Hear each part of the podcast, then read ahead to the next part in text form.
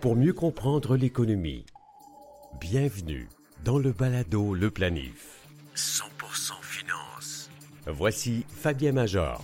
Aujourd'hui, notre magazine audio consacré à la planification de vos finances personnelles va encore vous en apprendre des bonnes. D'abord, Isabelle Junot retrace l'origine et la formidable poussée de croissance d'alimentation couche-tard. Serge Lessard, avocat et planificateur financier pour Manuvie, nous présente quelques pièges qui attendent ceux et celles qui anticipent une séparation ou un divorce. Le partage d'un héritage pourrait bien ne pas se passer exactement comme on l'imagine.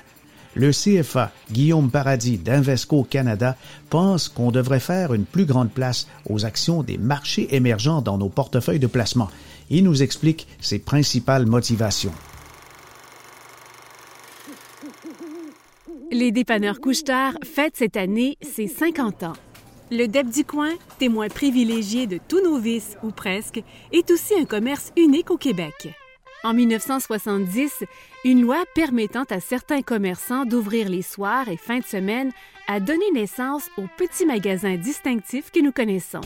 Aujourd'hui, c'est la bannière couche-tard qui domine dans la province. C'est en 1980, à Laval, que le premier magasin a été ouvert. On y vendait des cigarettes, de la bière ou encore des billets de loterie. Quelques décennies plus tard, le fleuron, fondé par Alain Bouchard, a bien évolué et l'entreprise a des activités un peu partout en Amérique du Nord, en Europe et en Asie. En diversifiant son offre et en ouvrant ses magasins 24 heures sur 24, 7 jours sur 7, l'entreprise révolutionne le commerce dit d'accommodation. Au-delà d'un simple magasin qui dépanne, Alimentation Couche-Tard se lance dans la distribution de carburant en 2004. En 2017, face à une demande grandissante de charges ultra rapides pour voitures électriques, Couche-Tard établit un partenariat pour en implanter dans toute l'Europe. Il y a fort à parier que la compagnie va continuer de nous dépanner pour encore bien des années. Le chiffre d'affaires d'alimentation Couche-Tard a franchi la barre symbolique des 50 milliards de dollars. Planifiez mieux avec le balado Le Planif. Serge Lessard est avocat, planificateur financier, vice-président adjoint régional pour le Québec dans la catégorie investissement au service de fiscalité, retraite et planification successorale. C'est tout un titre, mais j'ai réussi euh, chez Manui, il faut pas l'oublier. Bonjour Serge. Bonjour, ça va bien? Serge, quand on, cherche à protéger ses actifs, on va utiliser des protections contre les créanciers euh, provenant notamment des contrats de fonds distincts et des polices d'assurance. Il y en a qui s'imaginent que le mariage arrange tout et vient ficeler tout très, très, très serré, mais il y a des exceptions. Oui, effectivement. Ce qu'il faut savoir d'abord, c'est quand j'ai une police d'assurance vie ou un contrat de fonds distincts, je peux mettre un bénéficiaire dessus donc j'ai un bénéficiaire en cas de décès. Donc, si, par exemple, ma police d'assurance vie bénéficiaire ma conjointe, donc, et j'ai des valeurs de rachat dans la police d'assurance vie, ou j'ai un contrat de fonds distinct qui peut être un REER ou une autre situation, un autre euh, de l'argent qui n'est pas enregistré. Dans cette situation-là, je peux aussi mettre un bénéficiaire. Puis à ce moment-là, le capital a une protection dessus. OK? Donc, c'est intéressant parce que si jamais il arrive un malheur, puis effectivement, dans les situations de la COVID, il y a eu plusieurs personnes qui sont en sont ramassées en difficulté financière. Oui, effectivement. oui, effectivement, on veut essayer de protéger nos, nos actifs.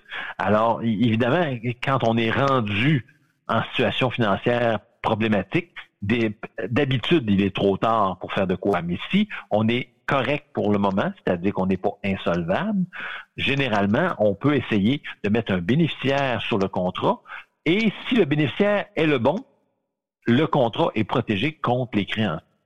Mais ça veut dire quoi, le bénéficiaire est le bon? Le bénéficiaire est le bon, ça veut dire faut que vous choisissiez le conjoint marié ou un ascendant, donc un parent, ou un descendant, donc un enfant, un petit enfant, comme bénéficiaire du contrat en cas de décès et que ces personnes-là aient cette qualité-là versus le propriétaire du contrat.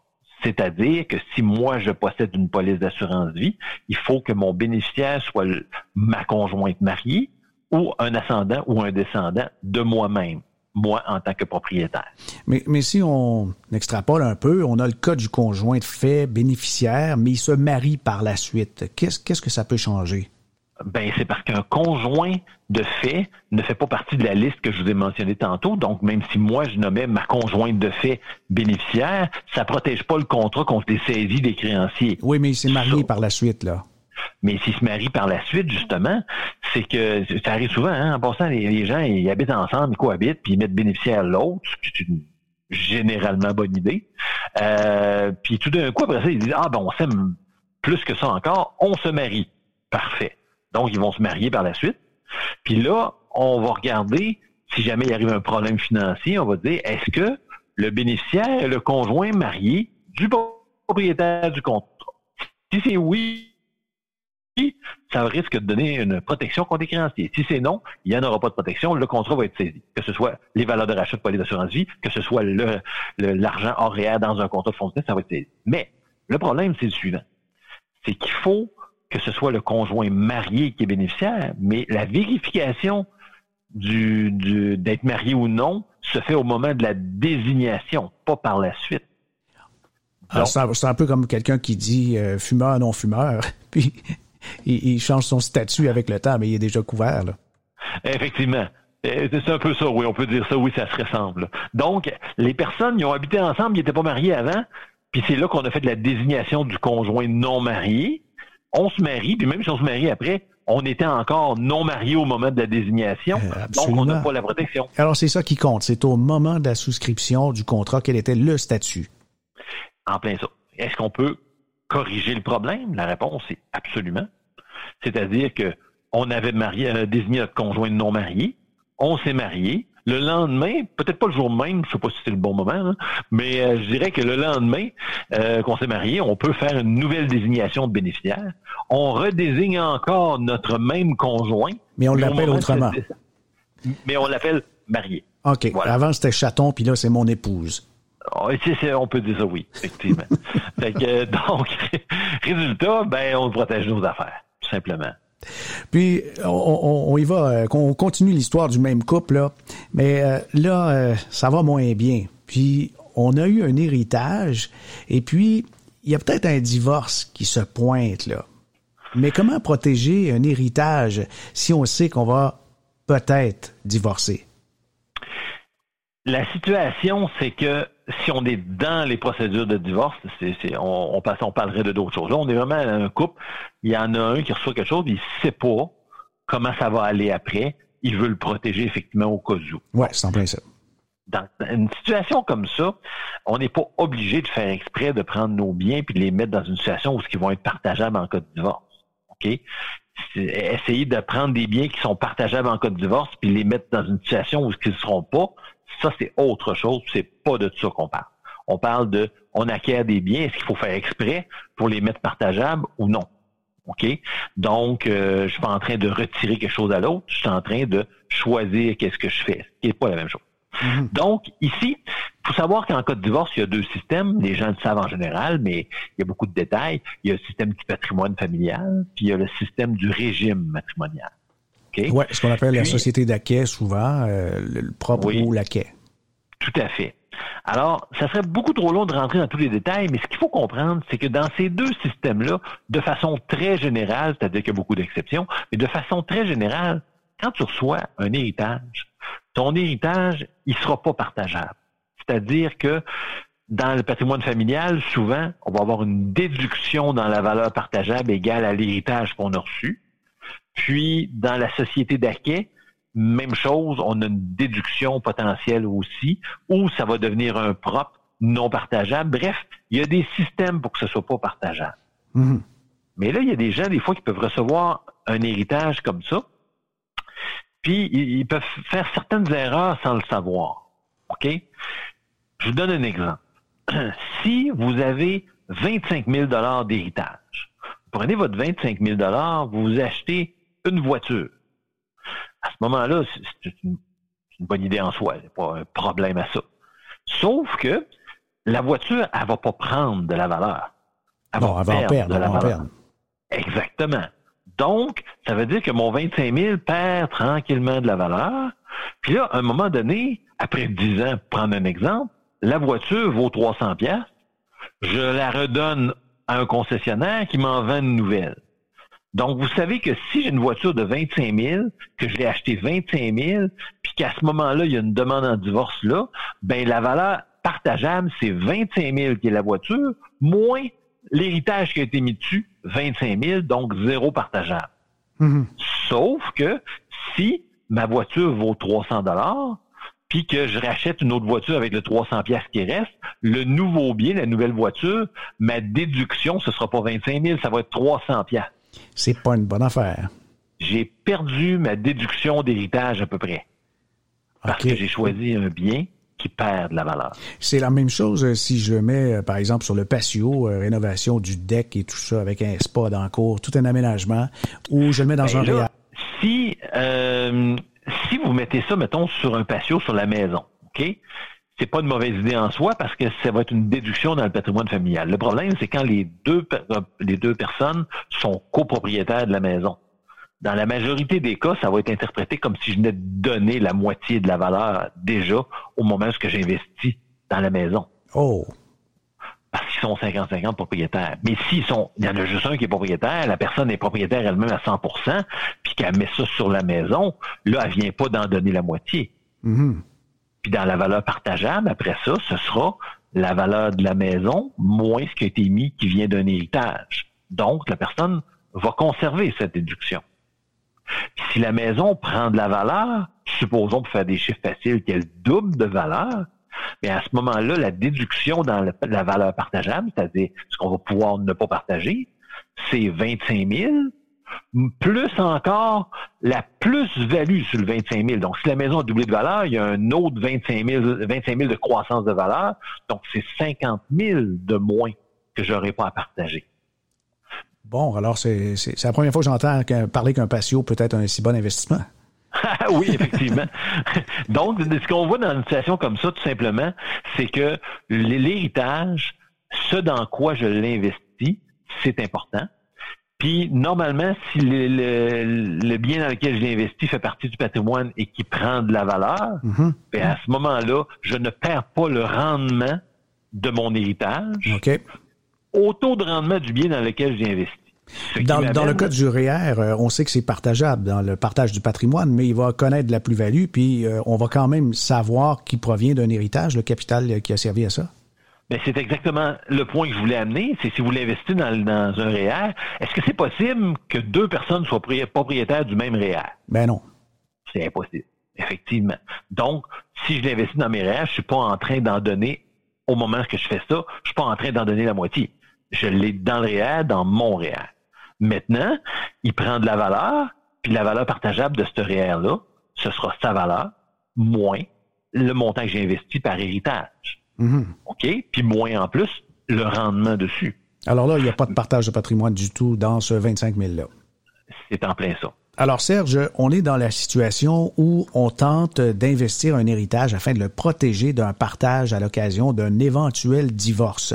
Il y a euh, d'autres options que le REER. Ça peut être euh, un placement qu'on dit non enregistré ou ouvert, ou encore un CELI. Qu'est-ce qu'il y a à surveiller? Bien, d'abord, il faut savoir aussi que quand on va avoir un héritage, oui, effectivement, on peut avoir euh, une déduction euh, normalement. Euh, ça s'appelle autrement, là, mais je, simplifie. il, y a, moyen effectivement de soustraire cet héritage-là du partage de la société d'acquis. Mm-hmm. si vous l'investissez dans un CELI, vous pouvez effectivement, vous devez démontrer que cette somme-là a été envoyée dans le CELI. C'est l'héritage qui a été déposé dans le CELI. Mais il faut toujours vérifier, c'est là un point important, quand vous avez un héritage, il faut vérifier le testament de la personne qui est décédée. Ah bon? Et pourquoi? Qu'est-ce que ça peut changer? Parce que dans le testament, ça se peut que vous ayez une clause qui vient dire que euh, le bien est légué à tel, mettons, mon enfant qui est marié, à mon enfant, euh, et les fruits et revenus de ce bien-là demeureront des propres. OK. On dit souvent en pleine propriété, c'est ça? Euh, oui, mais il faut ajouter propre. Euh, dans le cas de, au niveau de, du, matrimonial. Mhm. Donc, qu'est-ce que je veux dire par ça? C'est que dans la société d'acquet, on a des biens propres, puis on a des biens acquets. Donc, l'individu, ses biens propres, il va les garder, il les partagera pas. les biens qu'on considère être acquis, il va devoir les partager. Donc, à ce moment-là, quand on a un bien, mettons, vous avez un réel, pas un réel, excusez-moi, on va prendre un, placement hors réel pour simplifier tout, 100 000 que vous achetez des fonds mutuels avec avant le mariage. OK? Mhm. Quand vous achetez ce réel-là, c'est un propre, vous l'aviez avant le mariage, c'est un propre, puis là, après ça, pendant le mariage, ben, il va demeurer un propre. Donc, c'est, vous n'aurez pas à le partager. Sauf que les fruits et revenus d'un bien qui est un propre sont des acquis. Ce qui veut dire que les fruits et revenus du bien ne sont pas partageables. Être, ils vont être partageables. OK. Donc, oui, le bien lui-même est protégé, mhm. mais les revenus du bien vont être partageables. OK. Alors, grande nuance, hein? une grande nuance, effectivement. Par exemple, c'est un fonds mutuel d'avant le mariage, 100 000, tu te maries, ce 100 000-là, tu l'as encore en fonds mutuel pendant le mariage, puis là, tu reçois des distributions de ton fonds. Ton fonds produit des revenus, là, il reçoit des intérêts, des dividendes, etc. Puis là, d'habitude, ce qu'on fait, c'est qu'on coche la petite case dans le formulaire des fonds mutuels. Oui, dividendes réinvestis. C'est ça. Réinvestis-moi automatiquement tous les dividendes que j'ai reçus, toutes les distributions, remets ça dans le placement, rachète des parts de plus automatiquement avec ça. Ce qui est d'habitude une excellente idée. Sauf que quand on fait ça, dans un contexte matrimonial, on vient de prendre des revenus qui sont presque tous des acquets partageables, puis on a racheté des nouvelles parts du fonds qui, eux, vont générer aussi des revenus, lesquels vont racheter d'autres parts, vont générer des revenus, etc., jusqu'à temps. Et, bonne, bonne, chance à démêler tout ça par la suite. Euh, moi, j'appelle ça d'habitude un spaghetti. C'est très, très dur, effectivement, à démêler. Après des années, vous allez avoir une difficulté énorme à dire quelle partie du placement qui était non partageable, un propre, quelle partie de ça est devenue un acquet? Dans le langage vraiment technique, c'est tout un propre ou tout un acquet ou pas loin, puis après ça, on a une récompense, mais en pratique, je vous simplifie ça, puis je vous dis, il y a une portion qui va être partageable, puis une portion qui ne sera pas. En quelques instants, Serge, si on peut euh, résumer, qu'est-ce qu'on doit faire si on veut protéger un héritage d'un partage s'il y a une éventualité de divorce? Quelles sont les règles? Normalement, une des choses les plus sûres, sans être 100% à l'épreuve, une des choses les plus sûres, c'est d'investir dans un bien du patrimoine familial dont on est le seul propriétaire, puis euh, garder la preuve qu'on l'a fait, et que ce soit dans un bien du patrimoine familial qui prend de la valeur. Mhm. Donc, si je fais ce genre de scénario-là, j'ai les droits, je conserve mes droits, je ne suis pas en train de faire exprès de les rendre partageables non plus. Puis j'enlève rien à l'autre parce que mon droit, normalement, c'est de pouvoir justement l'exclure du partage. OK. Et tout documenté, c'est toujours, dans toutes circonstances, de toute façon, euh, euh, une mesure de protection euh, très importante. Tout à fait.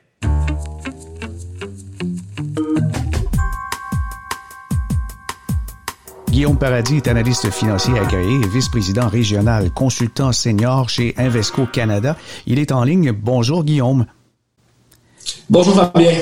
Dans le monde des actions, euh, on, peut dire que les gens se sont précipités vers la techno, les GAFA et les survivants évidents.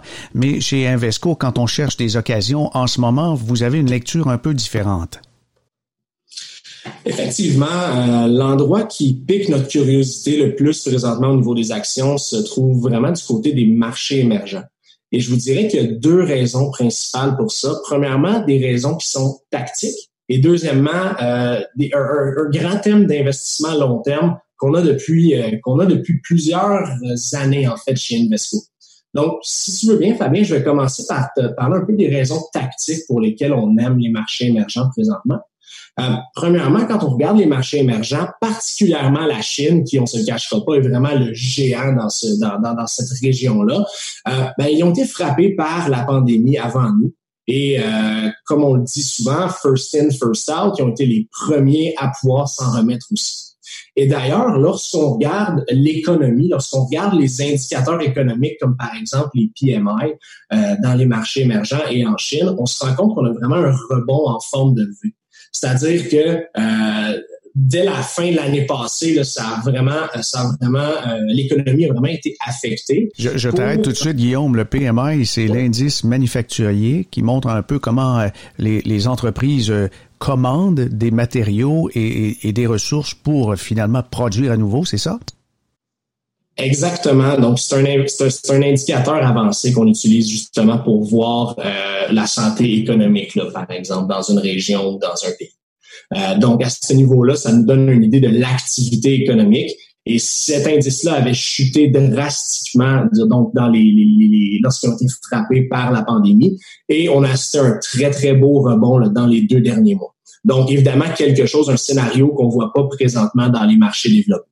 Donc, ça, c'est un autre des points tactiques qu'on trouve intéressants sur les marchés émergents. Euh, D'un point de vue aussi allocation euh, géographique, euh, lorsque nos gestionnaires mondiaux, par exemple, qui peuvent aller dans investir dans tous les pays du monde, décident d'aller dans une région, souvent c'est parce que ça va être une région qui démontre des évaluations intéressantes, donc qui sont moins chères que le marché en général, et aussi qui ont un taux de croissance plus élevé. Et ça, si on cherche les pays qui ont ces caractéristiques-là, c'est vraiment dans les marchés émergents qu'on les trouve présentement, et particulièrement la Chine qui se distingue même parmi les autres pays euh, des marchés émergents. Est-ce que vous croyez que l'information qui vient de Chine, Guillaume, est, toujours euh, véridique? Avez-vous des moyens de vérifier l'exactitude des données qu'on nous transmet? Évidemment, euh, comme tout le monde, on n'a pas, on n'a pas la possibilité de, de voir à quel point tout ça est transparent. Par contre, notre gestionnaire en chef des marchés émergents est un Chinois, justement, euh, Jeff Fang, et il est basé à Hong Kong. Donc, Jeff, lui-même, venant de ce pays-là, va, par exemple, euh, euh, mettre un, escompte sur les données qu'on a, juste, juste pour être sûr, juste pour avoir une marge de sécurité. Et malgré tout ça, même si on prend pas, si vous me permet l'expression, pour du cash, tout ce qui nous est fourni comme données, avec l'escompte qu'on met, ça demeure un endroit qui est très, très, très intéressant. Pour ce qui est euh, de, mon dernier point tactique, ça se trouve à être le fait que historiquement, les marchés émergents ont été impactés négativement par la force du dollar américain. Simplement parce qu'il y a beaucoup d'entreprises là-bas qui se financent en devises américaines. Et lorsque la devise américaine s'envole, bien évidemment, ça prend plus de bénéfices pour continuer à payer sa dette. Euh, simultanément à ça, dans les dernières années, les actions des marchés émergents ont été survendues. Donc, de notre côté, si on croit à la, la retour à la moyenne à long terme, ben on, on s'attend que, par exemple, dans les dix prochaines années, évidemment, on n'a pas de boule de cristal, on s'attend peut-être à ce que la devise américaine s'affaiblisse un petit peu par rapport à un panier de devises général et que les actions des marchés émergents euh, reprennent la faveur des investisseurs. Ce qui ferait en sorte que ce serait comme deux vents de dos pour cette région. Donc ça, c'est c'est le point de vue tactique qu'on voit présentement. D'un point de vue du thème à long terme, euh, des, thèmes à long terme qu'on essaie d'exploiter pour cette région, le premier de loin est la démographie. On sait, c'est un endroit euh, qui est très peuplé à travers le monde. C'est un endroit qui a une grande croissance aussi au niveau de la population. Mais c'est surtout l'endroit qui a la, la, plus belle émergence pour la classe moyenne. Donc, les consommateurs, finalement, euh, le, le, bassin de consommateurs augmente énormément dans les marchés émergents à chaque année. Et essentiellement, euh, plus de la moitié des, des, de la classe moyenne va se retrouver euh, dans les marchés émergents euh, d'ici 2030. Donc ça, c'est un des thèmes qu'on qu'on exploite. Et ça consomme autant des biens occidentaux que des biens produits localement. Là. Exactement. Par contre, dans les thèmes d'investissement qu'on exploite, Fabien, euh, c'est justement les nouveaux marchés émergents versus les anciens marchés émergents. Les marchés émergents par le passé étaient vraiment la manufacture pour les marchés développés. Euh, on, on, voyait beaucoup des ressources. On pense au charbon, par exemple. On pense à de la machinerie lourde. C'est vraiment ce qui était euh, produit et exporté.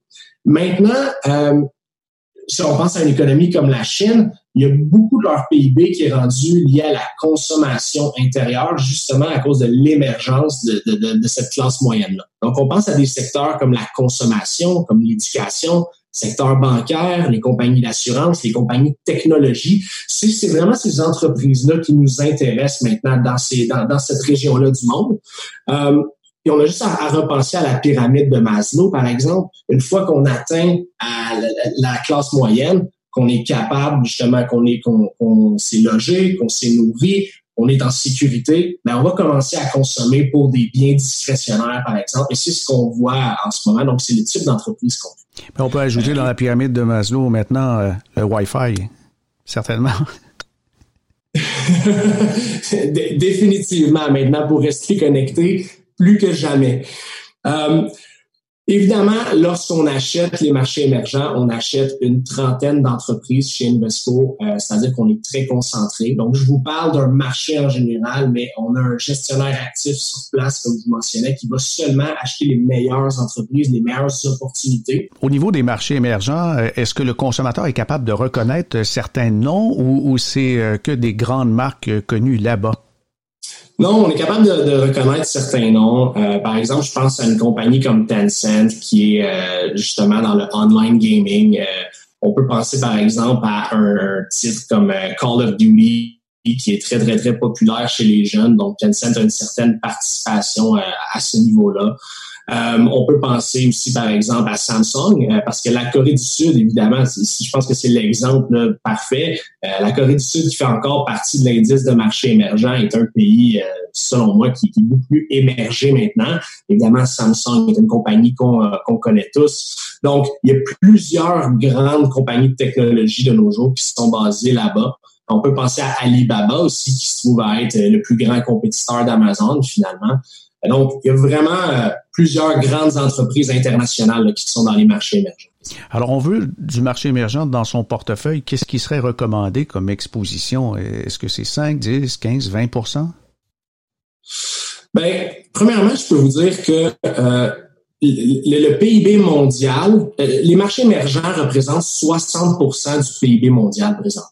Et ça, c'est très, très, très surprenant quand on recule à peine il y a quelques années euh, où ça représentait évidemment beaucoup moins que ça. Euh, je vous dis pas qu'il faut avoir ce pourcentage-là dans notre portefeuille, mais si on regarde seulement, par exemple, au niveau de la capitalisation boursière, euh, il y a à peu près 24% de la capitalisation boursière mondiale qui est dans les marchés émergents.